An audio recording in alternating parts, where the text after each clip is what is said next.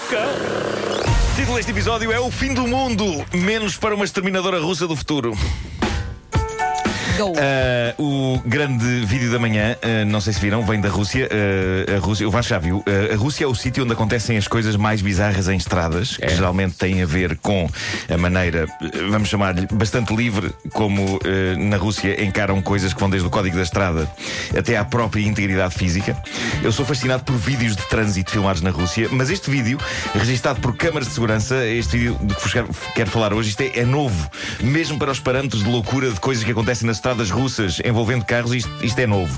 O que nós vemos nestas imagens de CCTV é uma rua, carros estão a passar e a dada altura peões atravessam a estrada e há uma senhora, uma senhora com ar seguro e esbelto, segurando sacos, que é atropelada. Mas é atropelada com bastante fulgor, não é? Sim. Ela leva uma panada do carro, há um carro que não a vê. Não é aquele atropelamento em que vês depois que a jovem vai salta por cima do carro, não. Ela Não, não. é projetada para a frente. É projetada para a frente, cai.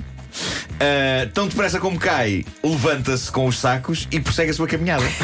Como se nada fosse. Como se nada fosse. Não há nem um segundo para recuperar, não há o mais pequeno indício de estar a cochear, não, ela está a caminhar, cheia de classe e segurança, leva uma panada do carro, é projetada, levanta-se. Repara que ela nunca larga os sacos. Ela, nem- os sacos nem sequer vão parar longe. assim, Ela mantém as mãos eh, nos sacos, eh, levanta-se e continua a caminhar, cheia de classe e segurança. Eh, Nunca vi dar nada. parte fraca. É pá, assim, eu nunca vi nada assim. Outra, outra coisa gira eh, e que está a dar que falar nas notícias é o facto de tudo à volta dela continuar normal. Ninguém a vai ajudar, ninguém para, ninguém comenta. É provável que, em parte, tenha a ver com a segurança e a velocidade com que ela se levanta e segue o seu caminho. Pois se visse- ela segue, parece que não foi nada. ela- se, se eu visse isto acontecer à minha frente e a senhora se levantasse do asfalto e seguisse o seu caminho, eu pensava duas coisas. Uma, pá, ok, pelos vistos está bem, não precisa de ajuda. E a outra, é melhor não ir ter com ela porque é provável que Eu se trate de um começava a bater exterminador do futuro. Pois, exato, é o exterminador. É. Mas agora sou exterminador dos Aguenta filhos. Eu nunca vi nada assim. Eu acho que o tipo do carro ficou em pior estado do que a senhora. Porque o carro fica parado depois de bater na senhora. É provável que a pessoa que está a conduzir esteja lá dentro em estado de choque. Eu ficaria se atropelasse uma Terminator. Ah, ou então simplesmente é uma senhora sem tempo a perder. Porque quando a pessoa não tem tempo, é capaz de coisas nada dói. inacreditáveis. É Nada assim. dói. Eu, eu recordo o dia, eu- eu- eu- o Pedro e o Vasco já conhecem isto, não sei se tu conheces essa história, Vera, mas houve um dia em que me tentaram assaltar em Benfica, ah, ao pé do Fonte Nova, e eu recusei o assalto dizendo agora não, não tenho tempo. Ah, eu lembro-me de contares isso. sim. E, e não tinha tempo, e pronto, fui à minha vida e o assaltante ficou parado, pasmado, e creio que tinha um canivete na mão, uma coisa assim. Possi- Possivelmente ficou a questionar o sentido de tudo. E hoje em Sim, dia. sim, sim. Ainda lá está. Pensou Não, não, realmente. hoje, hoje em dia se calhar mudou. Hoje em dia é para aí tipo CEO de uma empresa. É, é. Coisa assim. Bom, só, só mais tarde é que eu eh, processei este acontecimento, que foi eu ter dito a um tipo que me podia ter agredido fisicamente que não tinha tempo para isso. Não tinha tempo para ser assaltado. Há um dia e uma hora para tudo, não é? Claro. E na altura eh, eu era um adolescente, ainda não tinha a agenda que tenho hoje. Eu hoje possivelmente teria que combinar com o assaltante o melhor dia e hora e possivelmente dar-lhe até o contacto da minha agente, a Anabela. Para, ela Para ser nota, assaltado. Para ser assaltado, sim. Sobre esta senhora, a notícia que aqui tenho diz que só mais tarde é que ela foi ao hospital a queixar-se, dói-me um bocadinho a perna. Ah, ok. Parece que tinha só uma nódoa negra, fizeram-lhe um curativo, foi para casa na boa. Claro. Magnífico, magnífico. Eu se conhecesse a senhora, pedia-lhe, desculpe, po- posso mandar o meu carro para cima de si só para, Só para ver, para ver que o que é dá. que- E ela, força, vamos a isso. Ah, bom, hoje é outra vez o fim do mundo. Então, mais um. Uh, tem havido todos os anos, vários, e este parece-me que é o primeiro fim do mundo de 2018. Eu acho admirável a coragem que alguns, uh, chamar-lhe profetas, continuam a ter ao dizer aos seus fiéis: sim, sim, o mundo vai acabar. Uh, e de facto o mundo acaba, mas só o deles, não é? Que perdem toda a credibilidade em poucas horas. Uh, seja como for, eu acho que se vocês viram, nem que seja um resumo do discurso do Presidente dos Estados Unidos no Estado da União, de facto percebes que o mundo já está a acabar, não é? Só que não é uma explosão, é tipo, é, é mais devagar, é como quem chupa um repousado, não é? Mas, mas, isso, mas já é o fim do mundo, não, não percebemos agora que venha a superlua.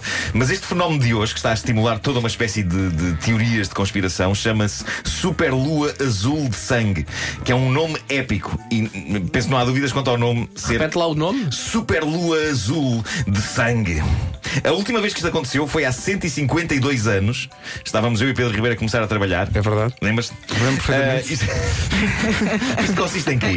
Isto acontece quando uma lua azul, que é a segunda lua cheia do mês, acontece ao mesmo tempo que uma superlua, ou seja, o momento em que a lua está mais perto da Terra, e, e também acontece ao mesmo tempo que a chamada lua de sangue, que é um eclipse lunar. Portanto, é um jackpot de coisas incríveis envolvendo a lua hoje. Tudo o que posso dizer é que quando eu saí de casa, eh, a lua estava espetacularmente gigante sobre a praia da parede. Tanto assim que eu temi, Tu tiraste uma foto que tirei, eu tirei. ver. Temi que ela se aproximasse demasiado e caísse na praia da parede, destruindo o bar Xana. eu, eu- eu- eu não quero, eu não quero que a lua caia sobre o bar Xana, porque é um sítio ótimo para comer no verão. Vais lá muitas vezes? Vou muitas vezes ao Mas muitas Xana. vezes.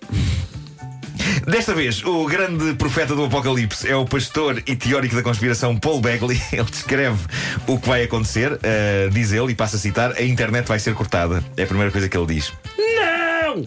Talvez não seja mal, porque assim as pessoas vão falar umas com as outras enquanto o Apocalipse decorre. Finalmente.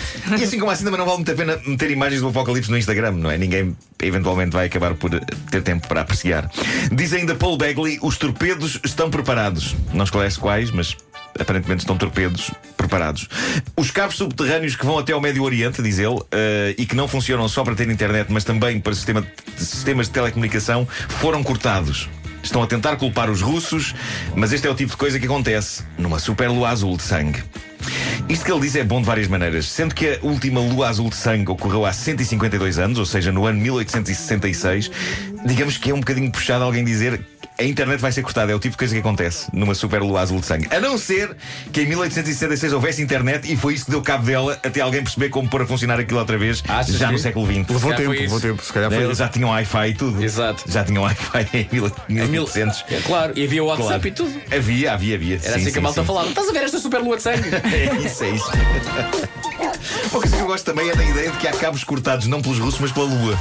Sim, sim. Eu sim. começo logo a imaginar a lua com bracinhos e perninhas, com uma caixa de ferramentas a dizer agora é que eu os vou lixar a todos. Isto é a minha voz de lua. É uma E boa bem. voz de lua. Vai, bem.